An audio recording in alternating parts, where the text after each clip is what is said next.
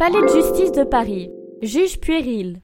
Ce bâtiment me fait drôlement penser aux enfants qui empilent des briques pour faire des tours bariolées jusqu'à ce qu'elles tombent. Bon, peu de chance que ça s'écroule. Ces enfants-là ont promis qu'ils s'arrêteraient au troisième étage. Et c'est notre système judiciaire qui va bientôt s'installer ici. Le palais de justice déménage dans ce nouveau bâtiment lumineux. D'ailleurs, il y aura des terrasses à plus de 100 mètres de hauteur où des arbres seront plantés. Buzzy Tip.